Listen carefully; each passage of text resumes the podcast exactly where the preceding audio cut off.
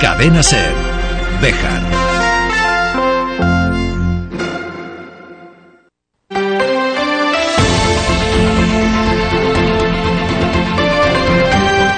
Hoy por hoy Bejar. David Sánchez.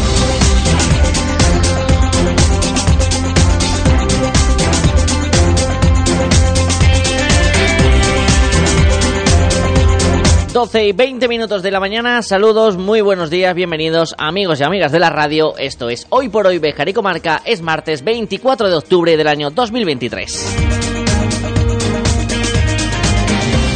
Hoy es el día de las bibliotecas, de esos lugares esenciales para nuestro desarrollo.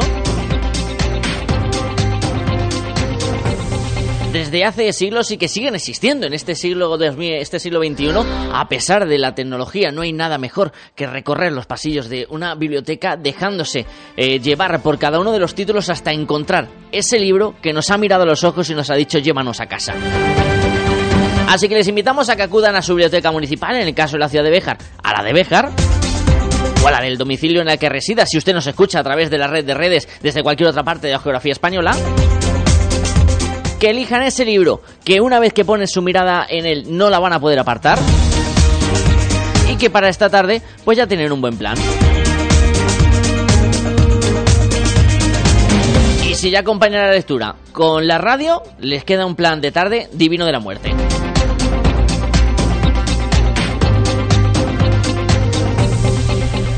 Arrancamos.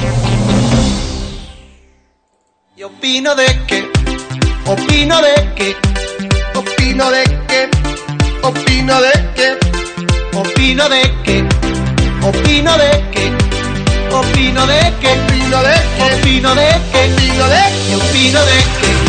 En un programa de martes que nos va a llevar hasta la una de la tarde, con parada en la alberca, vamos a hablar con la fotógrafa Rosa Gómez sobre su trayectoria, los últimos premios que ha recogido recientemente y también sobre si es uno de esos ejemplos del cambio también de la visión que tenemos de la mujer rural, tan vinculada siempre a las tareas domésticas o del campo y que ahora desde lugares como desde Alberca puede conseguir proyección internacional, por ejemplo en el mundo de la fotografía.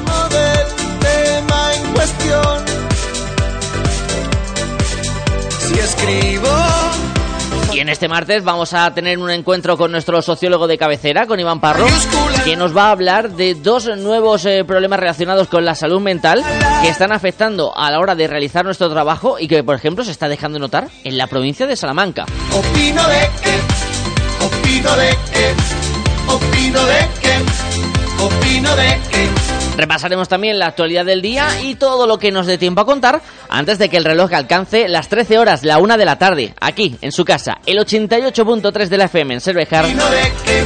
Bienvenido, bienvenida y gracias como cada día por estar al otro lado.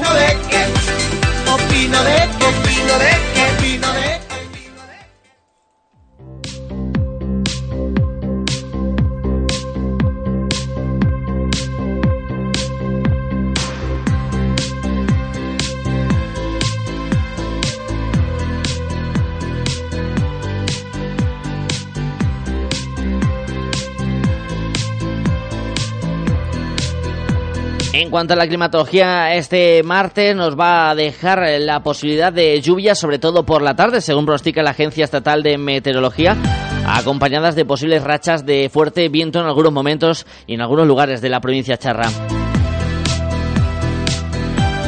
Las temperaturas bastante más frescas que lo que ha sido la tónica de este décimo mes del año.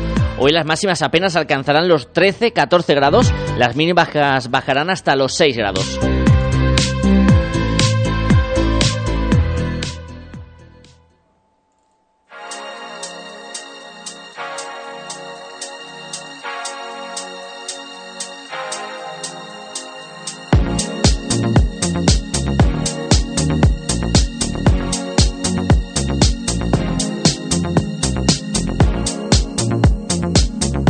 12 y 24 minutos de la mañana abrimos página de actualidad y comenzamos hablando de la cobatilla, uno de los nombres que aparece relacionado con el caso de los asesores que sigue ofreciéndonos nuevos capítulos con el paso de los días.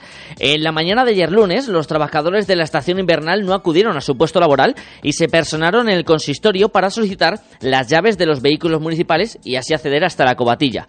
El motivo de esta petición vino por el cambio que ha habido en cuanto a la climatología y la imposibilidad de llegar a través de sus vehículos personales. Este asunto, el del acceso hasta la cobatilla, fue polémico hace unas semanas, cuando se publicaron las bases de los puestos laborales, en los que aparecía que los seleccionados tienen que poder desplazarse por sus propios medios hasta el centro de trabajo, es decir, hasta la estación de esquí Sierra de Béjar la cobatilla, algo que no haya pasado nunca desde que el consistorio tomara las riendas de la estación en el año 2014 bajo el mandato de Alejo Riñones, ya que los trabajadores han usado un transporte municipal para llegar hasta el centro turístico, algo que ha sucedido en las anteriores legislaturas, no en esta con la llegada de Luis Francisco Martín. Este plantón de los trabajadores coincide con las numerosas circunstancias que rodean a la posible presencia de los asesores en las instalaciones de la cobatilla, algo que se ha venido denunciando desde los partidos de la oposición y es que al parecer también, según se comenta desde ese lado del espectro político, serían ellos quienes tienen el control de las llaves de esos vehículos. La situación acabó en un encuentro en la tarde de ayer entre los afectados y el alcalde Luis Francisco Martín para tratar de solucionar esta problemática. Se espera que a lo largo del día el Ayuntamiento de Bejar haga pública una respuesta sobre todo este asunto.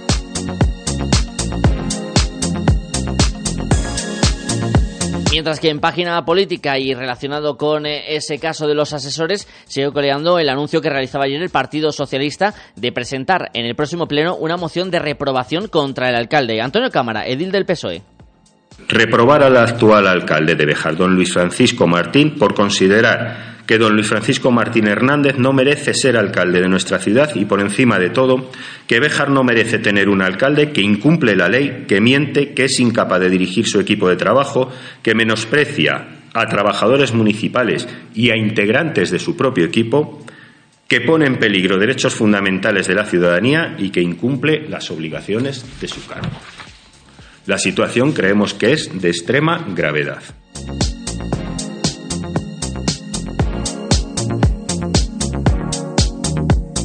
En esa rueda de prensa que ofrecía ayer el Partido Socialista, se le preguntaba desde los medios de comunicación a Antonio Cámara qué consecuencias podría traer si esa moción sale adelante en el próximo pleno y también si está sobre la mesa la posibilidad de presentar una moción de censura.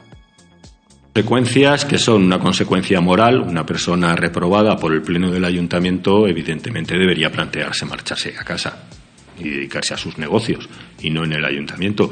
Y una consecuencia política, porque lógicamente entiendo que para el Partido Popular, cuando menos en la provincia y en la región, tendrán que tomar cartas en el asunto porque esto sería algo muy grave si saliese adelante. Moción de censura es muy difícil por todo el tema antitrafugismo porque hay que decir que se necesitarían nueve, si llegásemos a un acuerdo con el señor Garrido seríamos ocho.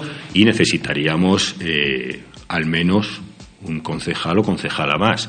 Pero si el concejal o concejala hubiesen estado participando en algún momento o siguiesen estando dentro del grupo municipal del alcalde, esto es una cosa que, sabemos y tenemos estudiada y también supongo lo tiene estudiado el Partido Popular, por eso pues, tendrán sus ritmos, se necesita por cada uno de los concejales o concejalas que apoyasen la moción otro más. Es decir, supongamos que un concejal del Partido Popular apoya la moción de censura, tendríamos que ser diez, con lo cual tendríamos que tener otro concejal.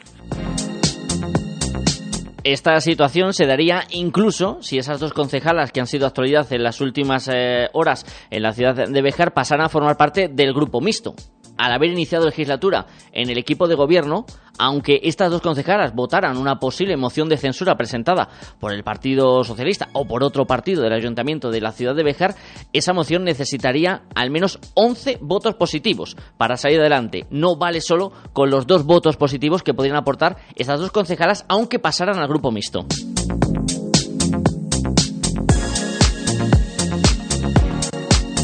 Veremos a ver qué ocurre en ese pleno que está previsto que se celebre a finales de este mes de, octubre y a lo que pueda acontecer en cuanto a novedades de este asunto. Hablamos de otro tema.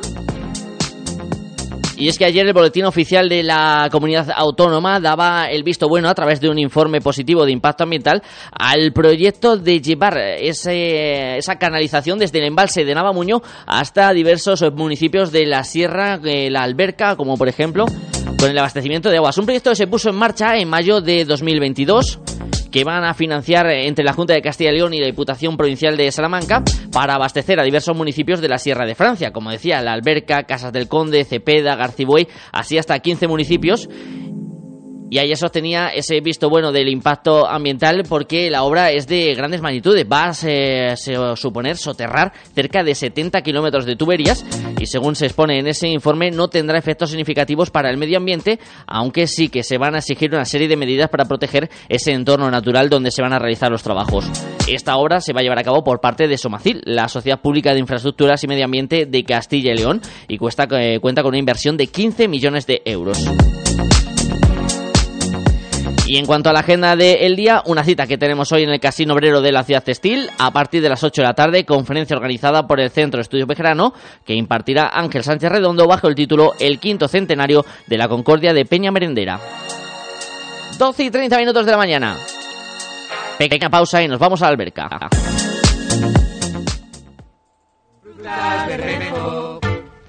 Calidad y mejor precio. Frutas Bermejo, de cosecha propia. En Béjar, en carretera de Salamanca, frente Mercadona y en la calle Tejedores 11. Te atendemos personalmente y con reparto a domicilio.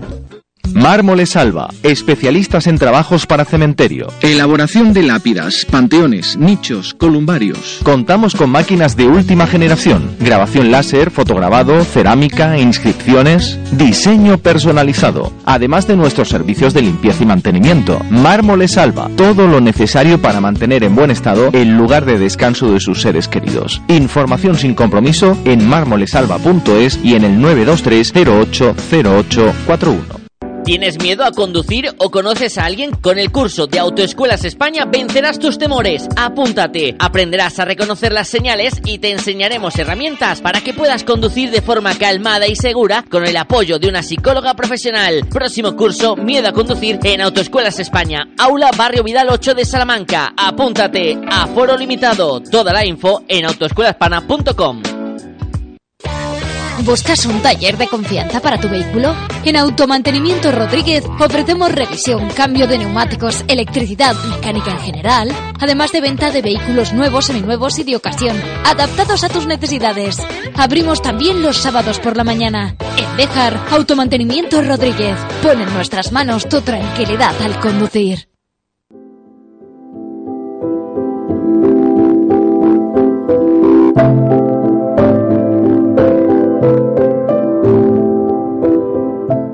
Nos hemos desplazado hasta la alberca, hasta esta localidad serrana que durante los fines de semana llena de vida cada una de sus calles para charlar con una mujer que puede representar, y si no ahora se lo vamos a preguntar, ese cambio también de la mujer rural de la que hemos hablado en esta semana pasada y que se conmemoraba el pasado día 15 de octubre, el Día Mundial de la Mujer Rural. Vamos a charlar unos minutitos con la fotógrafa Rosa Gómez. Hola Rosa, buenos días. Hola, buenos días David. Primero de todo, muchísimas gracias por venir hasta aquí, hasta la alberca, para hacerme esta entrevista charla.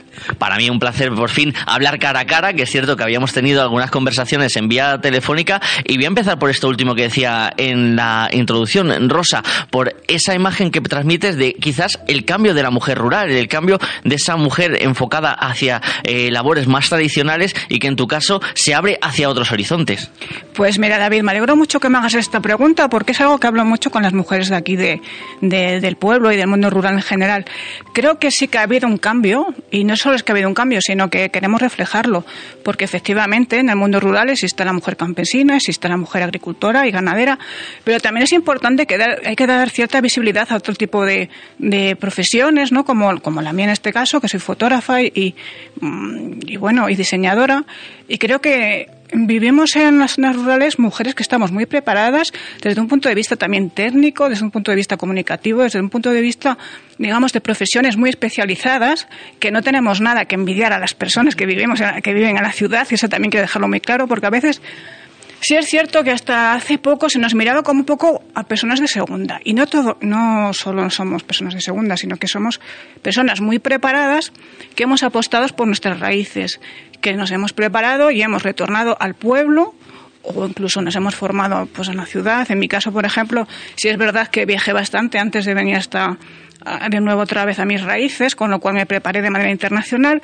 pero lo que sí quiero dejar claro es eso, ¿no? Que no hay que ver a la mujer rural como simplemente estancada en el mundo, en el mundo de la tierra y del ganado, que está muy bien, por supuesto, pero sí que un poquito más, pues eso, una profesionalización un poquito más técnica. Ese cambio también de la imagen que tenemos de la mujer rural. Voy a enganchar con esto último que me dices, Rosa. Vamos a viajar también hacia el lado más personal de Rosa Gómez. Has vivido en Bélgica, en Holanda, en Canadá, en Estados Unidos. Cuando echas la vista atrás, y ves ese paso por esos países internacionales y ves ahora tu día a día en la alberca, ¿qué le dice la rosa del pasado a la rosa actual? ¿Qué se comunican entre ellas? Pues la verdad es que si lo pienso me da un poco de vértigo, porque cuando pienso en el pasado mm, a veces digo, estoy en el, lugar adecuado, quizá hubiera sido mejor quedarme allí, quizá tenía más, más oportunidades, pero sin embargo es algo que siempre tuve muy claro que quería regresar desde siempre, incluso desde niña, cuando fui a estudiar a Salamanca de pequeña, Mm, lo pensé. Y luego más, más de mayor, cuando ya era una persona adulta, siempre quise que todos esos, esos conocimientos que adquirí a lo largo de mis formaciones en el extranjero, quería que de alguna manera recayera en mis raíces, porque además sabía que lo iba a hacer desde, desde, desde mi yo más íntimo con mucha fuerza y creo que está dando sus frutos. Esa niña que pasaba ya por la alberca, que ahora de adulta reside en esa casa de, de los abuelos, ¿cómo recuerdas? ¿Cómo fue e, esa infancia? ¿Cómo era la alberca de entonces y esa alberca que sientes ahora? Pues era una alberca muy distinta, aunque la esencia es la misma, era una alberca en la que podías disfrutar siendo niña de una manera con mucha libertad, en la que jugabas en la naturaleza, en la que los niños eran muy auténticos y teníamos una bondad verdadera y que eso me ha marcado como persona ahora adulta que soy, porque creo que esa esencia del pueblo te hace ser diferente de alguna manera, yo lo noto pero tampoco, o sea, también veo desde un punto de vista positivo el hecho de, de, haber viajado y haber estado en la ciudad. Quiero decir que todo suma y toda experiencia viene bien, pero desde luego yo no cambiaría por nada mi infancia en la alberca. Es un tesoro que siempre guardaré.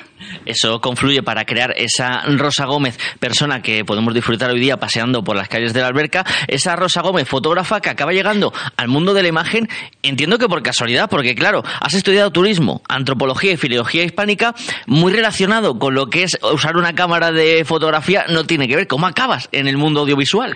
Pues la verdad es que de una manera muy curiosa, porque efectivamente yo primero estudié turismo y luego filología, porque yo lo que quería era viajar por el mundo. Lo hice, pero luego también es verdad que a la hora de viajar, pues yo observaba y necesitaba necesitaba de alguna forma plasmar eso que estaba viendo y mi forma de ser, que es una forma es una manera de ser muy intimista e introspectiva, me hizo reflejar ese mundo desde un punto de vista muy personal. Eh, luego aquí en Salamanca comencé a trabajar como redactora en un periódico. Mm, esos textos que tenía que redactar, claro está, tenían que ser muy objetivos, pero mi yo, mi yo íntimo, ese del que hablo, pues me hacía ser yo misma. Entonces, la manera que tenía de reflejar mis, mis sentimientos y mis emociones de la Sierra de Francia era mediante la fotografía. ¿Qué es lo que pasó? Pues que el director del periódico se dio cuenta de ello y entonces Mm, sobre todo lo que, lo que más me pedían eran esas fotografías. Así que poco a poco, digamos que el, el mundo te pone en, su, en, tu lugar y al final pues eh, me dedico a eso, plasmar las emociones y, y las imágenes íntimas de la Sierra de Francia, sobre todo, especialmente. Hablamos de ese proyecto Antropología Visual que cumple ya 10 años. Eh, ¿Cómo valoras ese paso del tiempo? ¿Cómo valoras cómo fue arrancar el proyecto al punto en el que se encuentra hoy día? Pues es lo que te digo, al final surgió de una manera no muy meditada, fue poco a poco, eh, nació solo, digamos, que vino al mundo de manera natural. ¿Y cómo lo veo? Pues lo veo que la verdad es que estos 10 años han pasado volando. Sí que tengo un archivo amplísimo, la mayoría inédito, que tengo que hacerlo con él, ya veremos lo que haremos, pero la mayoría está inédito. Estoy muy orgullosa de él porque creo que, que he realizado un corpus documental muy importante que creo que se valorará más en el futuro que ahora mismo, pero estoy satisfecha porque sin querer he hecho lo que yo quería hacer, mm, sin planearlo en realidad, aunque bueno, por supuesto tuve un plan empresarial también es verdad, porque al final te tienes que, tienes que establecer una serie de requisitos para crear una empresa, pero sí que nació todo de una forma muy natural y, bueno, sí, estoy muy orgullosa de ello. Y nos permite ver esas tradiciones desde un punto de vista diferente. Eh, Rosa, ¿cómo eres capaz de ver aquello que no se ve de algo que está muy visto. Me explico, porque claro, al final esos trajes tradicionales, esas tradiciones como la loa o festividades que se desarrollan por la provincia de Salamanca, muchas veces caemos en la sensación de estar en un bucle continuo, de haberlo visto en muchas ocasiones y sin embargo a través de tus trabajos siempre descubrimos un detalle diferente. Pues yo creo que se debe a lo mejor un poco a que llevo dentro de mí la esencia serrana, quiero decir no solo el hecho de haber pasado aquí mi infancia, sino que yo he vivido todo eso. Entonces, de alguna manera se tiene que marcar. Luego, por otra parte, aunque parezca que soy un poquito más vulnerable, creo que tengo una sensibilidad muy especial en general para todo. Yo creo que eso también me hace reflejar las cosas de un punto de vista más íntimo. Eh, reflejarlo también desde un punto de vista turístico no tiene nada malo. Quiero decir que al final como empresa, pues yo lo que tengo que hacer es, lo que me pide el cliente. Es decir, que cuando trabajo, por ejemplo, para organismos más mm, tipo Diputación, Junta de Castilla y León, que quieren un enfoque más turístico, pues lo tienen. Luego, mi proyecto Antropología Visual también no deja de ser un proyecto científico, pero al final la mirada de la mirada es, es la mirada que está detrás de la cámara es una persona, con lo cual mi yo va a estar en cada en cada imagen. Si tuviera que decir eh, la razón por la que es tan íntima, es la siguiente. Porque yo creo que cuando fotografío a una persona, hay un instante en el que estoy enamorada de ella. Pues te iba a preguntar precisamente un poco por eso, porque en esas fotografías se ve esa fe, esa tradición, ese cuidado, ese cariño, ese amor. ¿Qué significan fe, tradición y amor para Rosa Gómez? Eh, fe, tradición y amor. Pues yo creo que, que van todo unido. Aquí, mm, por ejemplo, donde yo vivo, que es la alberca, es intrínseco al albercano esa fe de la que me hablas, esa devoción, los sentimientos. Lo vivimos desde pequeños, desde generaciones en generaciones que se han ido transmitiendo, con lo cual es algo que, como digo, es intrínseco. No sabría decir qué significa, lo que sí sé es lo que el sentimiento que, que implica ello y creo que, que sí que es una forma de, ser de ser albercana y cuando digo albercana también quiero decir mm, serrana porque el resto de los pueblos también es algo que estoy viendo en cada en cada ceremonia y en cada en cada evento.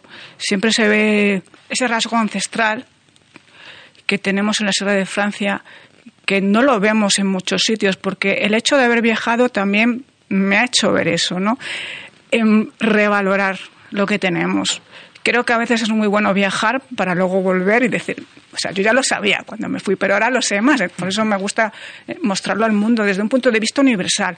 Aunque sí trabajo de forma local, sí que quiero dejar claro que me gusta trabajar también desde un punto de vista universal o internacional, global, porque creo que lo que tenemos aquí eh, no solo nos gusta en Salamanca ni España, o sea, yo tengo personas que me siguen de, de todas las partes del mundo y además es que les encanta. Ese toque internacional se puede ver también en un año 2023 en el que los premios están llegando también desde lo local y lo internacional. Voy a empezar por este último, por ese premio europeo que recibías en ese certamen eh, internacional en el que se hablaba sobre esa imagen, ese retrato. Eh, lo voy a traducir al castellano, si no me equivoco, la reina de plata, la reina plateada, el Silver Queen. ¿Qué supone para ti ese reconocimiento, como bien decimos, de lo local pasando hasta lo internacional? Vale, de Silver Queen, que es la, reina de, plata, eh, lo que significa para mí es el hecho de poner eh, el misterio, no el traje de vistas, porque el traje de vistas efectivamente es muy conocido, el misterio atávico de los sentimientos em, ancestrales de, la vestimenta del traje de vistas en conjunto. O sea, no solo el traje en sí, sino lo que, lo que conlleva lo que conlleva de misterio es lo que yo, lo que yo quería reflejar. Y sí que quería, de alguna manera, participar en un, en un concurso internacional, porque yo creo que lo que me he dado cuenta que es que se valora más lo nuestro fuera de nuestras fronteras. Y es que eso, por una parte, me molesta, pero por otra parte también me encanta, porque es una forma de demostrar, decir, mirad, o sea, mm, mm, eh, em, ha sido más fácil, ha sido más fácil eh, llamar la atención fuera de España con esta fotografía que aquí, porque de hecho esa fotografía tiene mucho tiempo, mm, tiene muchos años. esa fotografía la realicé para la Feria de Turismo Internacional, para, para Fitur, estuve en Fitur. Pero sí es verdad que, mm, que tuvo muy buena acogida en el premio internacional este y, y bueno, estoy súper orgullosa. A veces nos cuesta reconocer ese valor de lo local, a veces desde fuera se mira más, aunque también es cierto que en ese sentido, Rosa, tú rompes barreras porque también en un premio de la Sierra de Francia también se ha reconocido la, labor. En este año juntas un poco las dos opciones, ¿no? Por así decir. Sí, la verdad que estoy muy satisfecha porque también es cierto que se ha, valorado. También tengo que decirlo, es la verdad, se ha valorado mi trabajo en la Sierra de Francia, por fin yo creo que un poquito he tardado. Pero sí que sí estoy estoy muy muy satisfecha con este premio porque que te valoren en tu propia tierra a veces yo me he dado cuenta que es muy difícil porque no dejas de verte como bueno es algo que yo creo que pasa en todos los lugares no que siempre se valora un poquito más lo de fuera. Y creo que que me gusta que haya pasado esto, no solo por mí, sino para que se vea que, que aquí en, en, las zonas rurales, en la zona de Sierra de Francia, hay profesionales que, que, somos, que somos muy buenos y que estamos muy preparados. Entonces, sí que sí que creo que es importante también ese hecho, no solo, el premio en sí. Importante reconocer a aquellos que están en el día a día también en localidades como la Alberca apostando por su trabajo, por sus proyectos de presente y futuro. Y voy a hablar sobre esto último. Han sido premios en 2023, exposiciones también en Zamora en 2023, eh, que si no recuerdo lleva el título de Miradas Sagradas. ¿Cuáles son los próximos proyectos que tiene encima de la mesa Rosa Gómez o cuál es, digamos, un poco el objetivo, ya no de 2023, que lo tenemos ese final a la vuelta de la esquina, ya pensando en 2024? Pues mm, no me gusta mucho hablar, la verdad, de mis proyectos, porque he aprendido que mejor te los quedes para ti y no los cuentes, porque en mi experiencia me ha dicho que, que sea así. Mm, pero sí te diré que voy a continuar, por supuesto, trabajando en mi proyecto de antropología visual. Sí que me gustaría a lo mejor eh, plasmar mi trabajo inédito de alguna manera, mediante algún organismo oficial, que creo que también ellos tienen competencia para hacerlo y sí que tengo planeado eso. Y después, pues digamos, me gustaría mucho abordar el tema de mm, la artesanía tradicional. Y bueno, en general, ya te digo, mi, idea, es, te la comentaré, genérica, es continuar trabajando en antropología visual desde un punto de vista, digamos, más, con una más, con una mayor seguridad, que es lo que me ha dado estos premios, que me, me ayudan mucho desde un punto de vista también mm, mío personal, porque creo que siempre viene bien que, que, te apoyen de alguna manera, porque después de 10 años yo creo que, que, está bien que de alguna manera pues eso que te que te reconozcan tu trabajo y que veas pues oye que, que, ha servido para algo. No solo por los premios en sí porque lo que creo no gano yo sola en los premios. Creo que gana un poco que ganamos todos toda toda la sociedad de la Sierra de Francia porque se reconoce un poco nuestra manera de ser nuestra nuestra idiosincrasia y nuestra cultura ganamos todos y sobre todo tenemos el privilegio de tener a una artista y una creadora audiovisual como es Rosa Gómez viviendo en la alberca apostando por lo local y apostando porque las tradiciones también se vean desde más allá del ojo tradicional que tenemos en la provincia de Salamanca. Rosa, muchísimas gracias por estos minutos de radio, por esta visita tan agradable a la alberca y por eh, una conversación que tiene esa magia de la que a veces hablo yo en la radio, en la que las palabras cobran vida y aunque los oyentes no lo puedan ver, seguro que han sentido tu presencia en cada uno de esos salones con lo que nos has transmitido. Pues muchísimas gracias a ti, por supuesto, por haber venido hasta aquí. Para mí es un honor que hayas venido. Y ahora, pues, mm, si quieres, podemos hacer un pequeño tour y ver la magia de, de, pues, de la alberca, que de alguna manera ha hecho que sea como yo soy, porque creo que al final los paisajes nos conforman nuestra forma de vida y nuestra forma de ser. Pues vamos a ello, Rosa, gracias. A ti.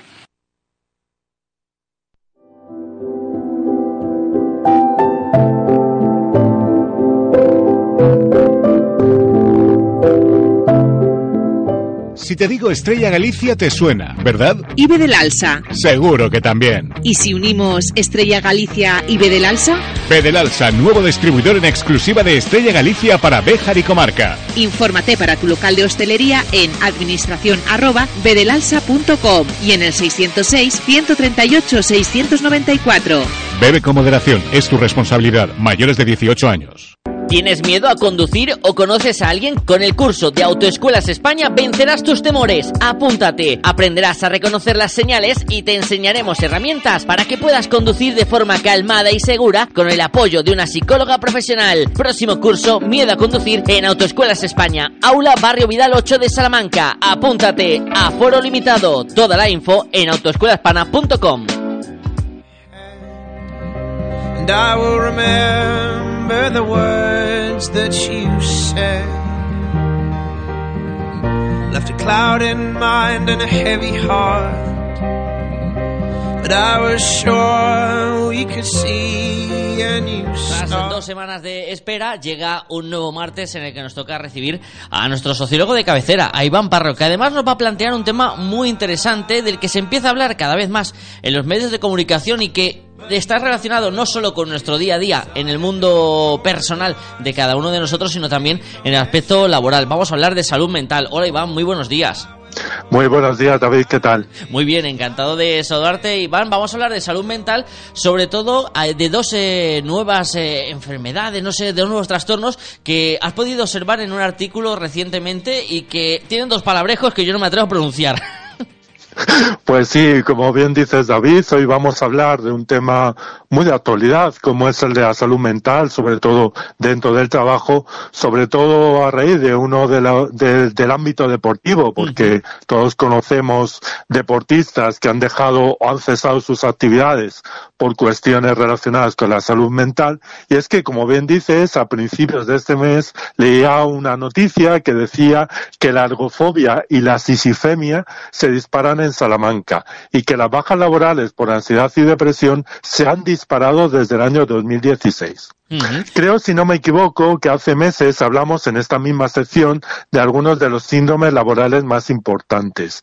Y hoy quería retomar este tema para saber en qué consiste la ergofobia y la sisifemia que tanto están afectando en nuestra provincia. Pues hay un dato, y lo se- señalaba este art- artículo muy interesante, que decía que desde enero hasta julio de este año, 2023, el Instituto Nacional de la Seguridad Social había tramitado casi 338.000 bajas de trabajadores por motivos de salud mental, casi el doble desde el año 2016. O sea que es un tema totalmente serio, de actualidad, y que bueno, vamos a intentar explicar un poco en qué consisten estos dos trastornos o enfermedades, como tú bien has dicho. Enseguida vamos a hablar de, de ellos, pero como bien nos apunta Iván, eh, la salud mental cada vez también va ganando más terreno entre esos aspectos que tenemos que cuidar, que también están derivando en esas bajas eh, laborales que nos afectan a todos. Y como bien indicaba Iván, el caso del baloncestista Ricky Rubio, que decidió esta temporada echar el freno, dejar su actividad profesional como deportista. Y además fue muy claro, Iván, y quizás también eso ayuda a que se pueda empezar a hablar de otra manera con la salud mental. Él fue directo y lo dijo, necesito parar porque necesito cuidar mi mente, necesito eh, cuidar mi salud mental, que parecía que era un poco tabú antes, ¿no, Iván? Cuando hablábamos de este tema, era como no quiero que se sepa o daba cierta reticencia eh, que nos pudiera llegar a afectar y que eso nos eh, de- derivara en una baja laboral, por ejemplo. Sí, efectivamente, como bien estás, mo- como bien estás señalando, el caso de Ricky Rubio, o por ejemplo la campeona Simone Biles, todas estas deportistas que también un poco han parado, digamos, por temas de salud y sobre todo de salud mental, que efectivamente, como bien dices, hasta hace muy poco tiempo realmente era como un tema tabú, pero que hoy en día eh, tenemos que de alguna manera normalizarlo porque forma parte de nuestra vida personal y de nuestra vida cotidiana.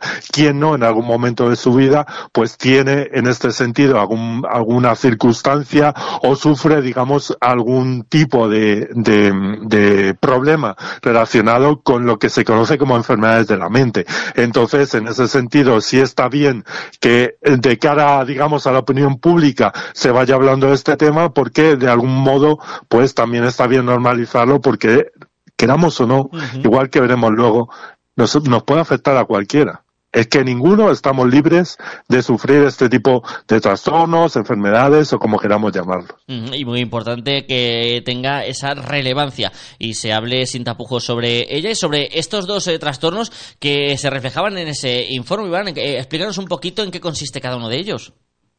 Pues empezamos, si te parece bien, hablando de la ergofobia, que es un trastorno que indica sobre todo un temor intenso y persistente al trabajo. Que quienes padecen esta enfermedad experimentan episodios de ansiedad tanto en, su, en lo que es el desarrollo cotidiano de su trabajo como en el pensar lo que tienen que hacer en el trabajo. Es decir, no solo en el momento exacto del trabajo, sino también en momentos externos al trabajo en el sentido de qué es lo que tengo que hacer. Con lo cual, eh, lo que produce, digamos, en este sentido, es una, eh, son episodios de ansiedad que lógicamente eh, afectan al rendimiento laboral y que conllevan ausencias frecuentes en el trabajo y, lógicamente, bajas laborales. Seguro que todos hemos oído alguna vez expresiones como no estoy preparado para este trabajo, no voy a saber hablar bien en público, mis compañeros son mejores que yo. Todos estos son pensamientos que derivan en preocupaciones excesivas, en dificultad para concentrarse, en irritabilidad, en fatiga, en cambios alimentarios o incluso, en algún caso, también aislamiento social, produciendo, como decía antes, episodios de ansiedad o de depresión que son motivo de baja médica. Pues uno de los mayores impactos de la ergofobia se da sobre todo en la autoestima y en la confianza en uno mismo.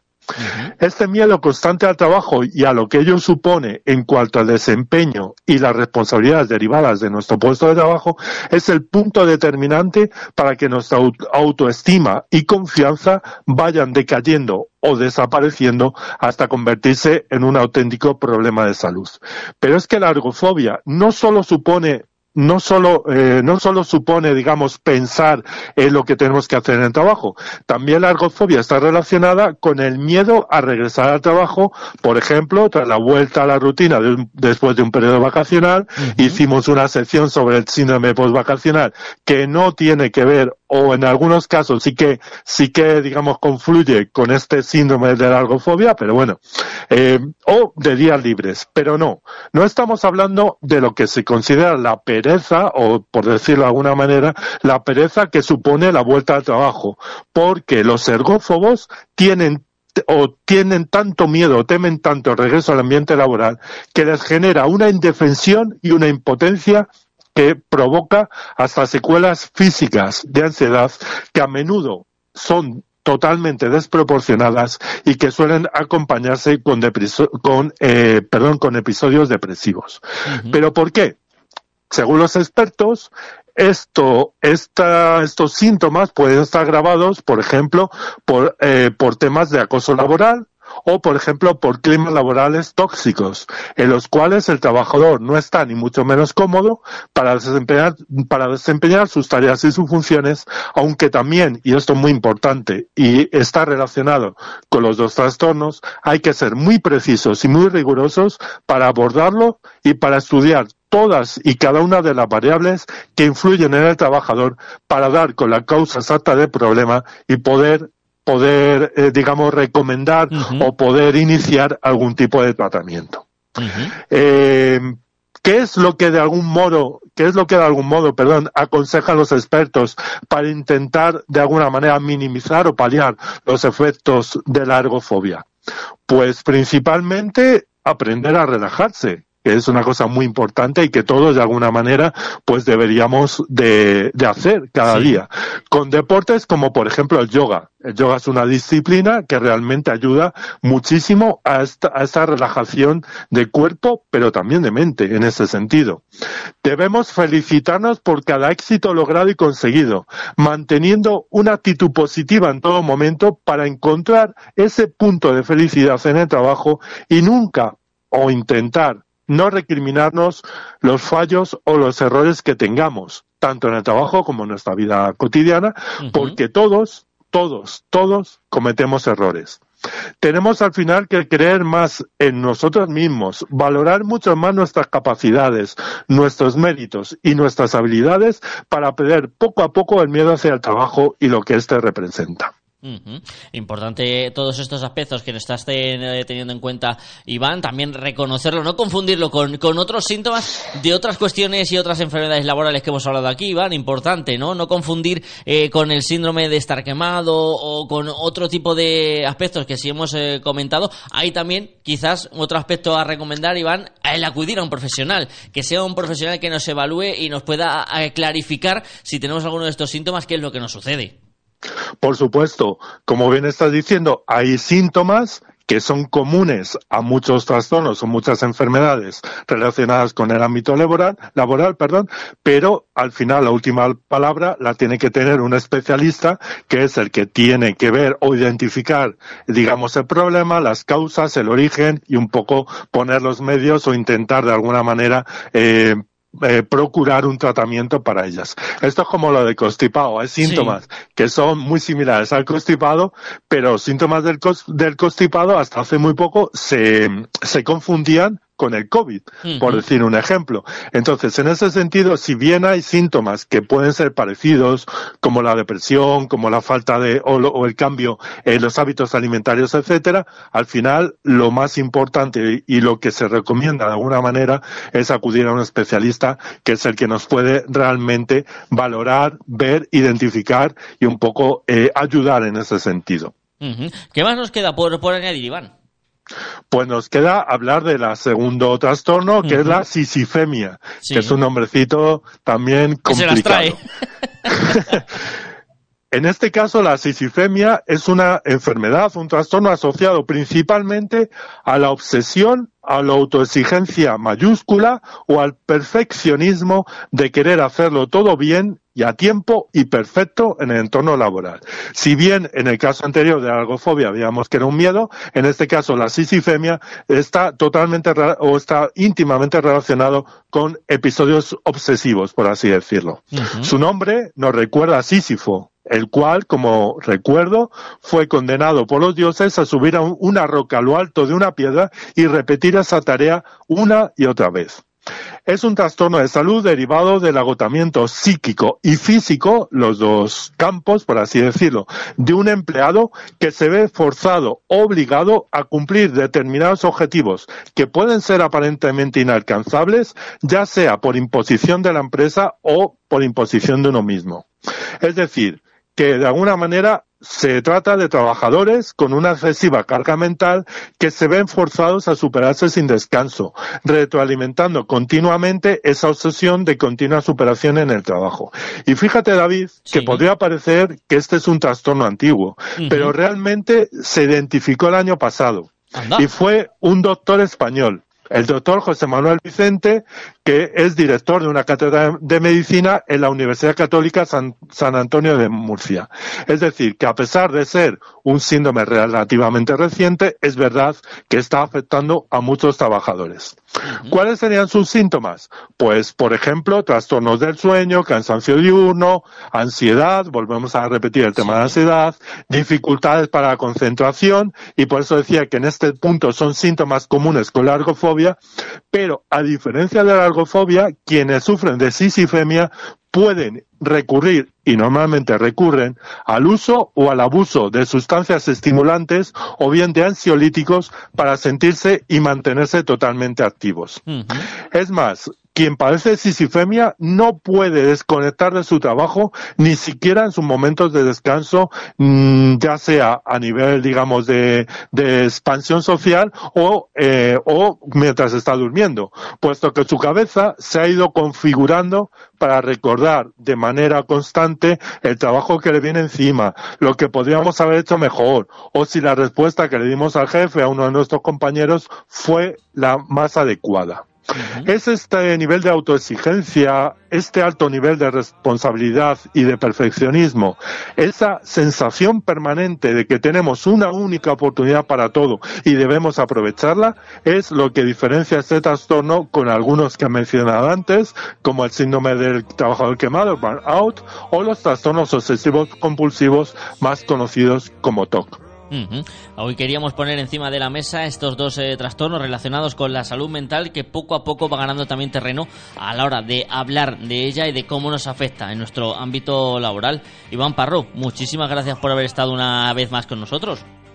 Muchas gracias a ti, David, y recordar que el fin, el problema, no es tanto saber o identificar qué comportamiento o comportamientos o qué conductas o conductas frente al trabajo hay que cambiar, que por supuesto también hay que hacerlo, sin duda ninguna, sino más bien saber cómo poder hacerlo y que recordarse un especialista en la salud el que nos ayude a ello.